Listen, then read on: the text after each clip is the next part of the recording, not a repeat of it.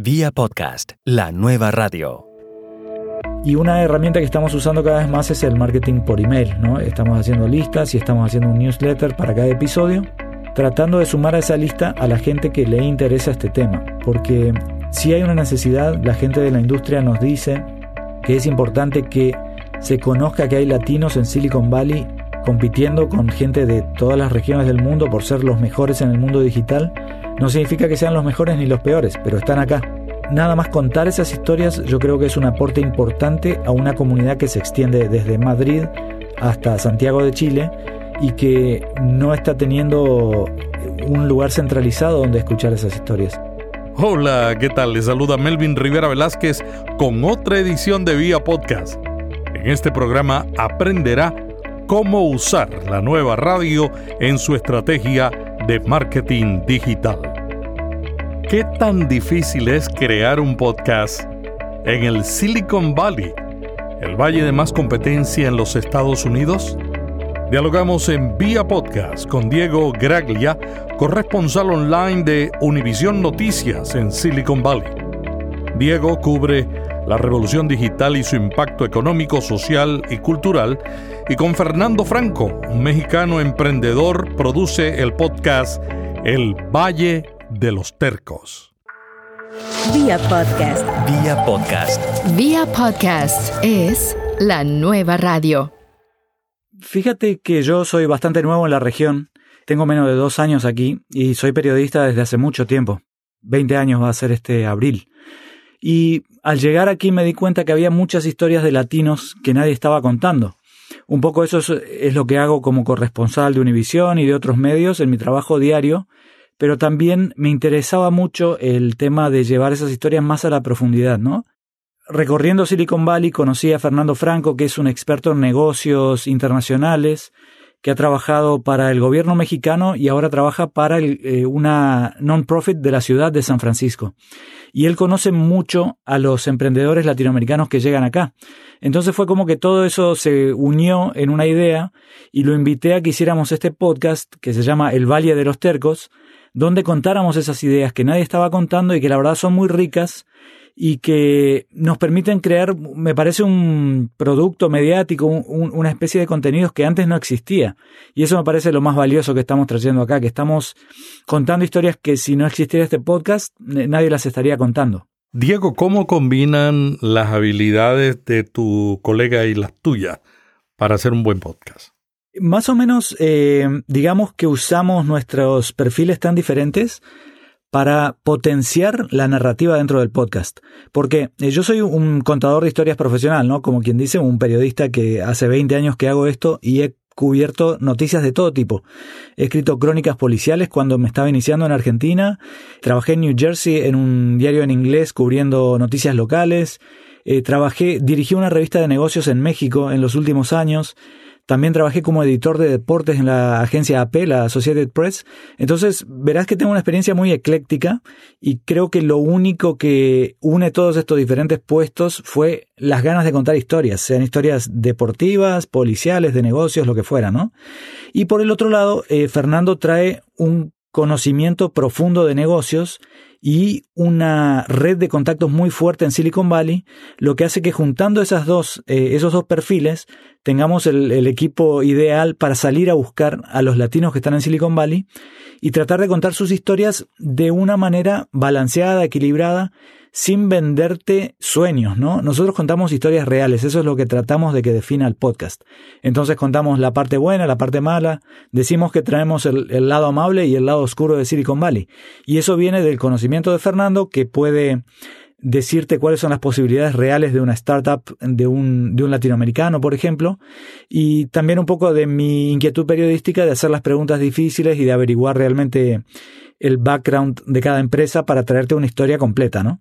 Diego, dicen la gente que hace podcast con otros colegas, dice que es muy difícil el reto de coincidir en itinerarios para producir el podcast. ¿Cómo ustedes lo manejan? Sí, la verdad que es difícil. Nosotros aparte estamos separados.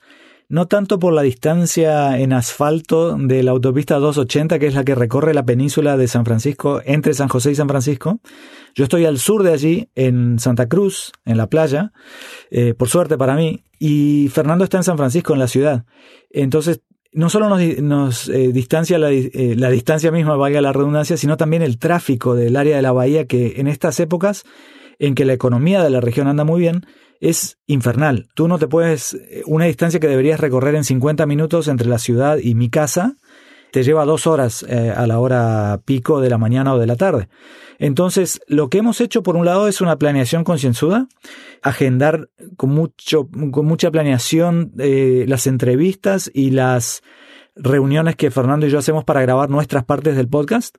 Y también de vez en cuando hacemos algo por Skype, pero muy poco porque nos interesa mucho mantener los valores de producción altos del sonido, del audio.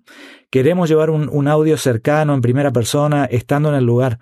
Entonces, nunca hacemos entrevistas por Skype, todas las hacemos en persona. Y esto sí implica cierto sacrificio este, de andar en coche por todo el área de la bahía con los micrófonos, los trípodes, el grabador, eh, todo lo que requiere esto para hacer un buen podcast de buena calidad de sonido y obviamente el tiempo de los dos que le dedicamos lo posible mm, fuera de nuestras, nuestras agendas de trabajo porque como todo el mundo nos tenemos que ganar la vida también, ¿no?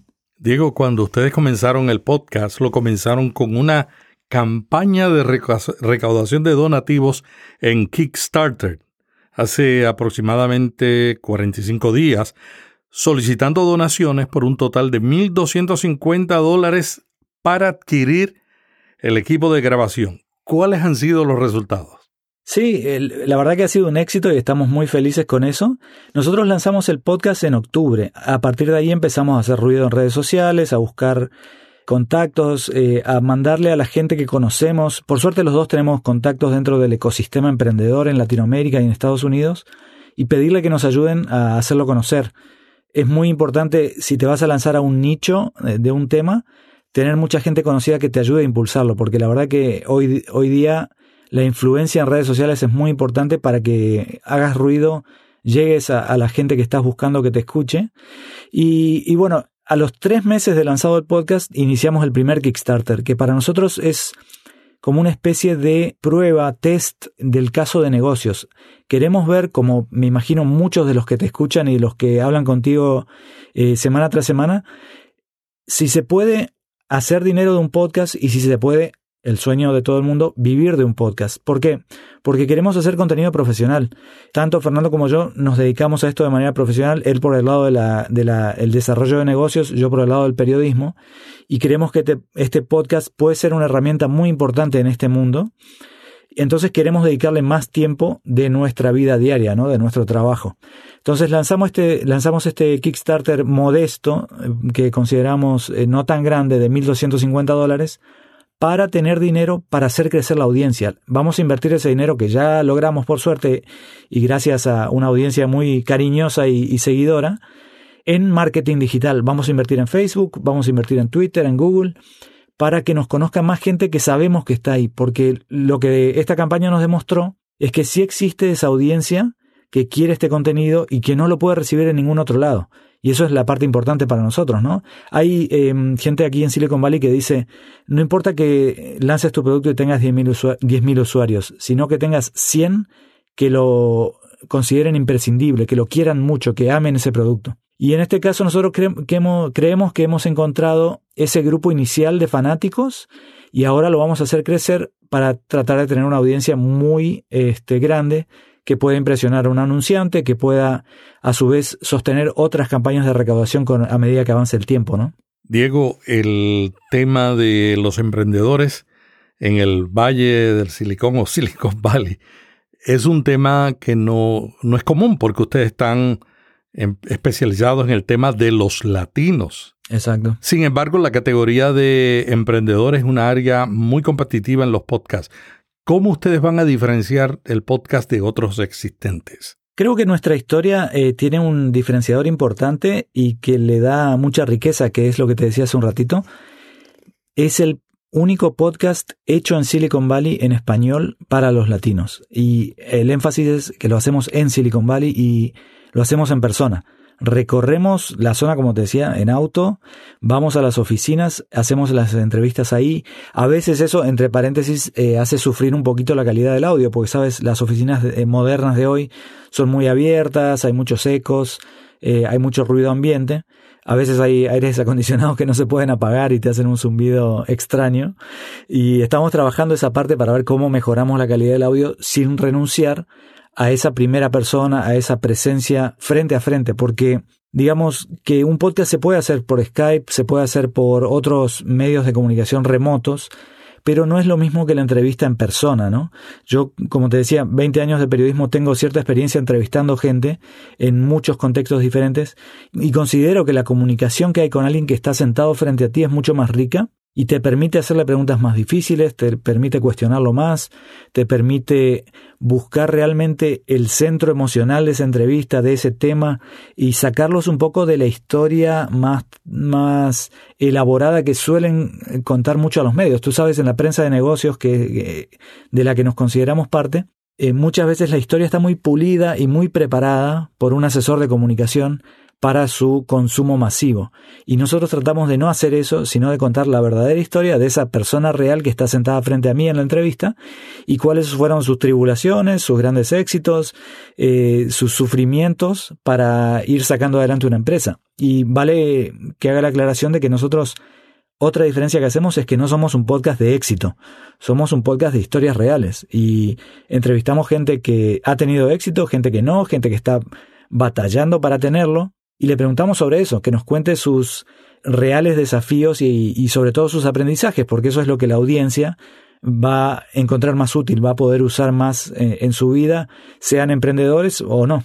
Ya empezaron la, segunda serie de podcasts.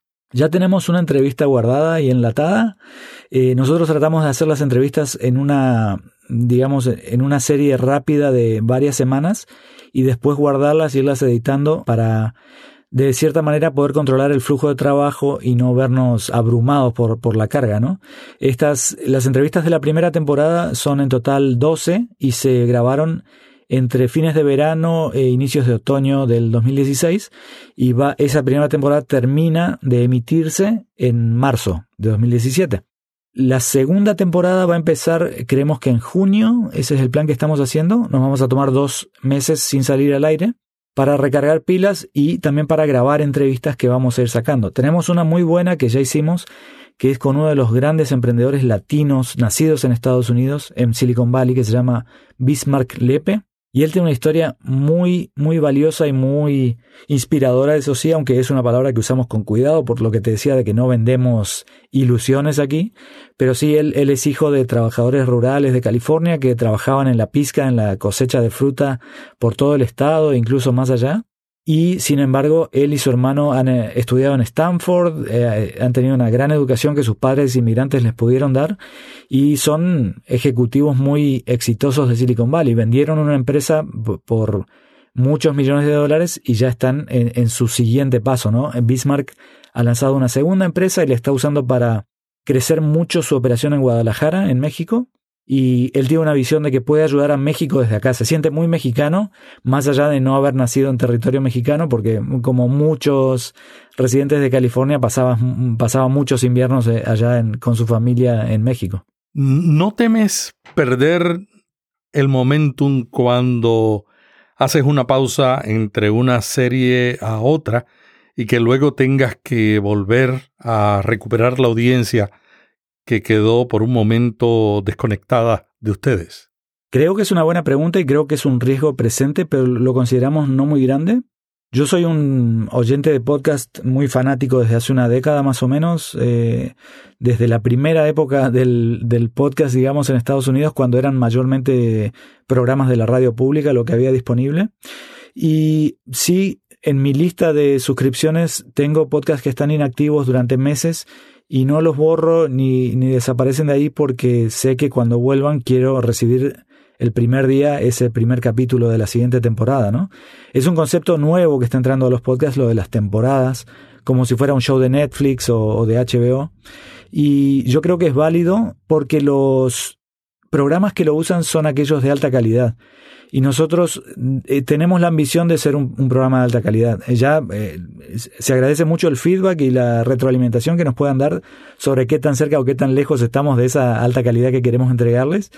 Pero la idea es hacerlo así. Y necesitamos ese tiempo de producción para hacer una temporada bien planeada, bien hecha y entrevistas variadas, según diferentes criterios que tenemos de selección de los entrevistados.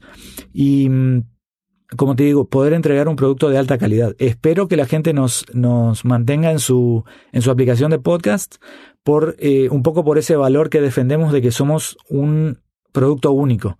Uno a veces eh, se cuenta esas historias a sí mismo como productor de contenido y no siempre sabe si son ciertas, pero de a poco el feedback que ya hemos recibido a través de comentarios en redes sociales, algunas reseñas en iTunes y las donaciones en Kickstarter y los mensajes de quienes donaron, es que sí, detectan eso, un podcast que no encuentran en ningún otro lado. Entonces, creo que nos van a tener paciencia durante esos dos meses y cuando reciban ese primer episodio de la segunda temporada se van a dar cuenta que valió la pena y va a ser una segunda temporada ya extendida, más larga que la primera y va a durar casi todo el año 2017.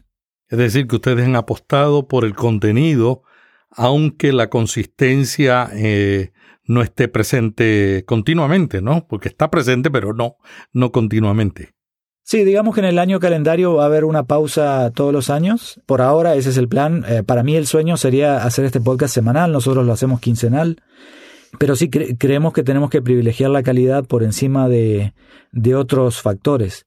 Tenemos varios criterios para seleccionar entrevistados y son bastante complejos porque queremos hacer una temporada bien balanceada que tenga eh, appeal, que atraiga a oyentes de, de, muchos lugares. Tenemos muchos oyentes en España, por ejemplo. Tenemos muchos oyentes en Estados Unidos y en Sudamérica. Y México también es muy fuerte, por supuesto. Entonces, estamos viendo que las nacionalidades de los entrevistados también sean variadas para que no sea un podcast que algunos consideren propio y otros no. Me parece que una de las grandes riquezas de hacer un producto así es escucharlos eh, variados acentos latinoamericanos, europeos, incluyendo los españoles y estadounidenses también, en, el, en español, ¿no? Es, es algo muy rico de escuchar.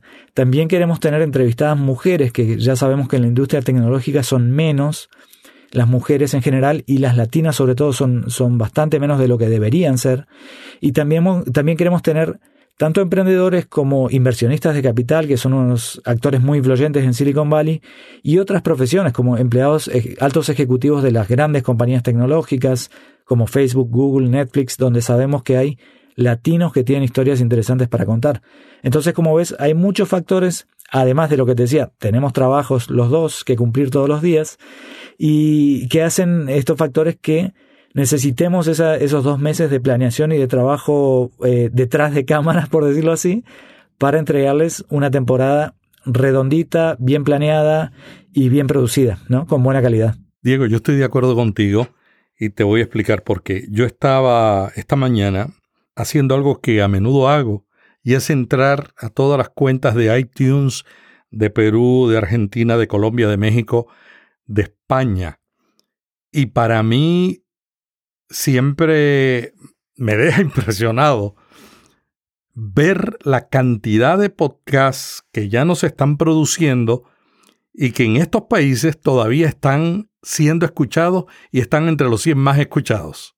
Claro. Es decir, es decir, que si el contenido es bueno, la gente lo sigue escuchando y cada día nueva gente te va descubriendo y sigue el podcast en alta posición, aunque se haya detenido momentáneamente. Claro, es más, te diría que nosotros lo que vemos es como hemos ido creciendo en esta primera temporada en el número de escuchas eh, muy bien, por suerte. Eh, no me preguntes números porque todavía son privados, pero en su momento lo anunciaremos. Y, pero lo que vemos es que el capítulo más reciente como que jala a los que, a los anteriores. si un podcast, eh, si un episodio tenía 300 escuchas y el siguiente tiene 500, el anterior va a terminar teniendo 500, porque la gente lo que hace es suscribirse e ir para atrás en el catálogo y escuchar tu contenido anterior. Nosotros somos un podcast eh, evergreen, como se dice en inglés, ¿no? Siempre verde. El tema que hablamos no es eh, de rabiosa actualidad, sino más bien aplica al presente, pero no al, a la ahorita o, o al hoy. Entonces, la lección que te llevas, el aprendizaje, las revelaciones sobre Silicon Valley valen hoy como valen el año que viene o el año pasado.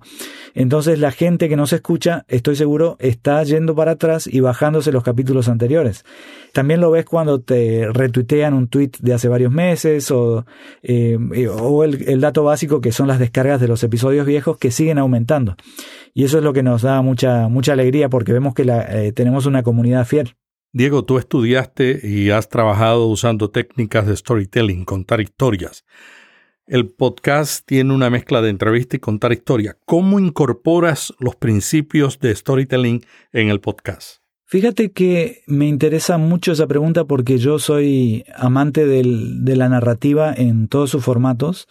He trabajado mucho en revistas, como te decía, dirigí una revista en México que a pesar de ser una revista de negocios, que puede ser un tema más seco, más duro, le metíamos mucha narración, muchas historias humanas para llevar esa, e, esa información y esas vivencias del mundo eh, de negocios a cada vez más lectores, ¿no? Que se interesen eh, por, el, por el humano que está del otro lado. Y en el, en el tema del audio y del podcast específicamente, creo que tenemos una gran brecha, que es en inglés hay mucho más storytelling que en español. ¿no? Eh, obviamente la gran referencia es Radio Ambulante, que es el gran podcast en español de, narrativa, pero no eh, hay pocos más que se animen a hacer esa narrativa o que tengan los medios para hacerla, porque implica más producción, implica más reporteo eh, sobre terreno, más equipo para andar reporteando. Es más difícil hacerlo como que un podcast de garage, donde uno se arma una, una base técnica, un equipo eh, mínimo en su casa y puede emitir un podcast muy interesante. y, y, sobre todo esto lo vemos con aficiones, ¿no? Con temas que a la gente le interesa mucho, sea la serie Game of Thrones, o sea las computadoras Apple o lo que sea, pero hay muchos podcasts de ese tipo. Y el otro gran formato es la entrevista, que me parece que es muy rico y que suele ser bastante extenso, porque a la gente le gusta hablar, ¿no es cierto? Y uno encuentra conversaciones muy interesantes en ese eh, ir y venir entre dos personas, que a veces lo hacen por Skype, a veces lo hacen en persona. Entonces, nosotros queríamos intentar un formato, no sé si nuevo, porque yo no creo que hayamos inventado la pólvora, pero sí un híbrido, en donde hacemos una narración con un eh, lo que, llama, lo que se llama técnicamente un arco narrativo, ¿no? Hay un inicio, hay un, un núcleo de la historia y hay un final. Y la manera en que hicimos eso fue, de cierta manera, Fernando y yo convertirnos en personajes, lo que en, en un manual de redacción le llamarían recursos narrativos, ¿no? Entonces, yo soy el, el, que pregunta, yo soy el que tiene las incógnitas sobre Silicon Valley, Fernando es el que conoce y el que me guía por Silicon Valley, entonces hacemos la introducción al podcast, a cada episodio, en que yo le pregunto a él por qué es interesante el entrevistado que vamos a escuchar en dos minutos, ¿no? Entonces él me da una especie de resumen de cuál es el gran gancho de la historia de esta persona. Que esto sucede grabado, pero también sucede en nuestras planeaciones. Él me dice, tenemos que entrevistar a tal persona, y yo le digo, ¿por qué? Porque él es el único que logró, por ejemplo, eh, recaudar más de 30 millones de dólares en Silicon Valley para una empresa en México, ese es un caso real que es el, que estamos por publicar este, este próximo episodio, se llama Adalberto Flores. Y entonces, luego viene la entrevista con una introducción, eh, con esa introducción que te mencionaba, pero ya el, el, oyente sabe qué esperar, sabe que, cuál es el punto más interesante. Y la editamos para que la entrevista se, se concentre en ese tema, no tenga muchos desvíos, sino que hablemos de un tema principal y quizás de uno o dos temas secundarios. Y al final volvemos, Fernando y yo, a nuestro humilde estudio en la, eh, en la habitación de invitados de Fernando y hacemos la conclusión, en que un poco resumimos cuál fue la gran lección de la entrevista, sobre todo eh, en base a lo que Fernando conoce de startups y de Silicon Valley, pero también un poco aprovechando mi conocimiento como periodista de negocios sacando las grandes lecciones y cuáles son los grandes desafíos, qué puede llegar a pasar con la empresa del entrevistado que acabamos de escuchar y, lecciones así, ¿no? Es como que hay una moraleja dentro del, dentro del podcast. Y finalmente también hacemos el, eh, escenas del próximo episodio ya para darle por completo esa sensación de que es como una serie, ¿no? Como si fuera una serie de televisión. Dicen que los tres grandes retos del podcasting son la financiación, la distribución y conseguir que la gente lo descubra. Exacto. ¿Qué ustedes están haciendo en esa última, conseguir que la gente los descubra? ¿Cómo lo están haciendo? Muy buena pregunta y estoy totalmente de acuerdo contigo en los tres. Eh, uno, yo venía siguiendo mucho el tema podcast en los últimos años hasta que por fin pude lanzarme con el mío propio. No es el primero que hago, pero hacía varios años que había hecho el anterior. Y una vez que uno está en carne propia publicando un podcast, se da cuenta de esos tres desafíos. El tema del descubrimiento es el más grande porque, eh, sobre todo en Latinoamérica, todavía hay gente que no sabe qué significa la palabra podcast. Un ejemplo muy claro, le digo a un amigo mío que es periodista de radio en Buenos Aires, Argentina, que tengo un podcast y me dice, ¿qué es eso? Para que te des una idea, un periodista de radio no sabe lo que es un podcast, que para nosotros puede parecer increíble. Te preguntó si era un vodka. Exactamente. Eh, la difusión de este formato, eh, quizás la misma palabra podcast no ayuda, ha sido muy lenta en, en Latinoamérica y ha sido sobre todo en el ambiente tecnológico, lo que creo que es una ventaja para el Valle de los Tercos en particular por la industria que cubre. Pero lo que estamos haciendo para responder tu pregunta es eh, redes sociales obviamente, pero como todo, ahí tienes el mismo problema que tienes en tu eh, RSS feed, ¿no? Que la gente no conoce tu podcast, tampoco conoce tu Twitter, tampoco conoce tu Facebook. Pero bueno, tienen, tenemos las cuentas de redes sociales y han estado creciendo lentamente. Yo tengo unos cuantos seguidores en Twitter, unos cerca de 1300. Eh, supongo que por ser periodista tengo más seguidores que el promedio. Entonces nos apoyamos ahí también para hacerlo conocer. Pero sobre todo lo que hemos hecho es recurrir a la gente del ambiente que nosotros estamos cubriendo, incluidos los propios entrevistados, que es un muy buen consejo entrevistar a gente que tiene seguidores en, redes sociales para que ellos también te ayuden a difundirlo. Y le, hemos estado pidiendo que nos ayuden a hacerlo conocer. Y una herramienta que estamos usando cada vez más es el marketing por email, ¿no? Estamos haciendo listas y estamos haciendo un newsletter para cada episodio, tratando de sumar a esa lista a la gente que le interesa este tema. Porque si hay una necesidad, la gente de la industria nos dice que es importante que se conozca que hay latinos en Silicon Valley compitiendo con gente de todas las regiones del mundo por ser los mejores en el mundo digital, no significa que sean los mejores ni los peores, pero están acá. Y nada más contar esas historias yo creo que es un aporte importante a una comunidad que se extiende desde Madrid hasta Santiago de Chile y que no está teniendo un lugar centralizado donde escuchar esas historias. Entonces nosotros apostamos a que, a que cada, cada vez más esa gente nos conozca y lo vaya pasando de boca en boca a los demás, ¿no? Este, tenemos, eh, creo que hoy día la herramienta más fuerte es apostar a eso, a gente que tiene contactos dentro de esa comunidad temática y que ellos te ayuden a, hacerlo conocer. Microsoft, Engage y CNN tienen podcasts en castellano y también la BBC. ¿Cómo ves la entrada de las grandes corporaciones y los grandes medios al podcasting en castellano? A mí me parece muy bueno porque necesitamos que se difunda el medio, necesitamos que se conozca más y un, supongamos, un solo tweet de la CNN o de la BBC o de Microsoft o de quien sea, hace que mucha gente entienda que existe un podcast, ¿no? Que, que como mi amigo de Buenos Aires no sabían que existía. Entonces, nosotros necesitamos esa evangelización como industria. No creo que perdamos en la competencia porque el tono con que se puede hacer un podcast eh, desde una corporación y desde dos profesionales independientes como somos Fernando y yo en Silicon Valley es muy diferente y hay lugar para todos. Yo creo que es como el cine independiente y el cine de Hollywood, ¿no? Si quieres ver una película de palomitas de maíz, vas a, vas a ir a ver cine de Hollywood. Si quieres ver algo que te haga pensar, que te haga reflexionar, que te cuente una historia que te saque un poco de tus eh, esquemas mentales, eh, probablemente te interese más el cine de, de autor. Entonces, a través de ese lente, digamos, yo vería que es, bueno para todos, que haya más audiencia para que descubran los productos de los productores independientes, justamente.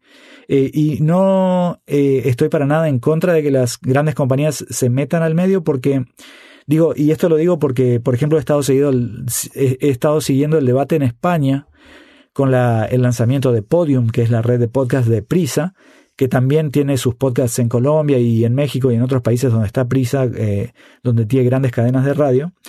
Y hay podcasters independientes en España que se sienten amenazados por la entrada de un gigante mediático como es Prisa.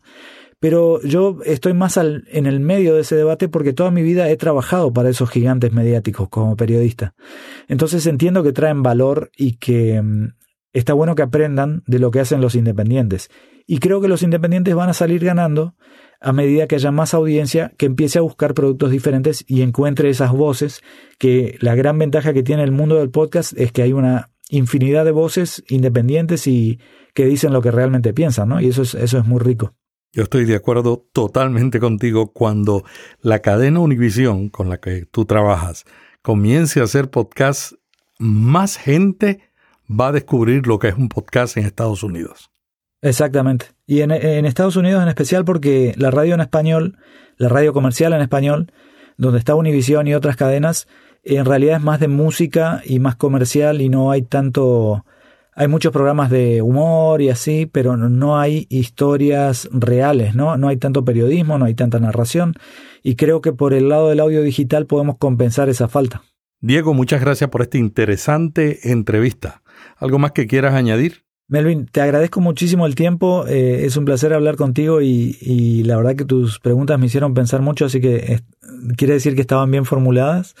A veces es difícil ponerse en el rol de entrevistado como periodista, pero ha sido un placer. Nada más agradecerte la atención, invitarlos a todos a elvalledelostercos.com, que es donde están todos los links necesarios para suscribirse al podcast, para seguirnos en redes sociales, para donar al Kickstarter que todavía está abierto si pueden. Y nada, para apoyarnos para que sigamos contando las historias de los latinos desde Silicon Valley. Muchas gracias, Diego. En las notas de Vía Podcast vamos a incluir estos enlaces también para que ustedes puedan conectarse y seguir a el trabajo del Valle de los Tercos y también no se le puede decir a los dos tercos que hacen el Valle de los Tercos. Por supuesto, sí, sí, sí. Somos los tercos principales. los tercos principales del Valle de los Tercos. Muchas gracias, Diego. Gracias a Diego Graglia por esta entrevista. En las notas puede ver los enlaces para conectarse con nuestro entrevistado. Si este podcast le gustó, compártalo con un amigo o amiga que le interese este tema. No se pierda la próxima edición de Vía Podcast. Suscríbase y recíbalo automáticamente lo publiquemos.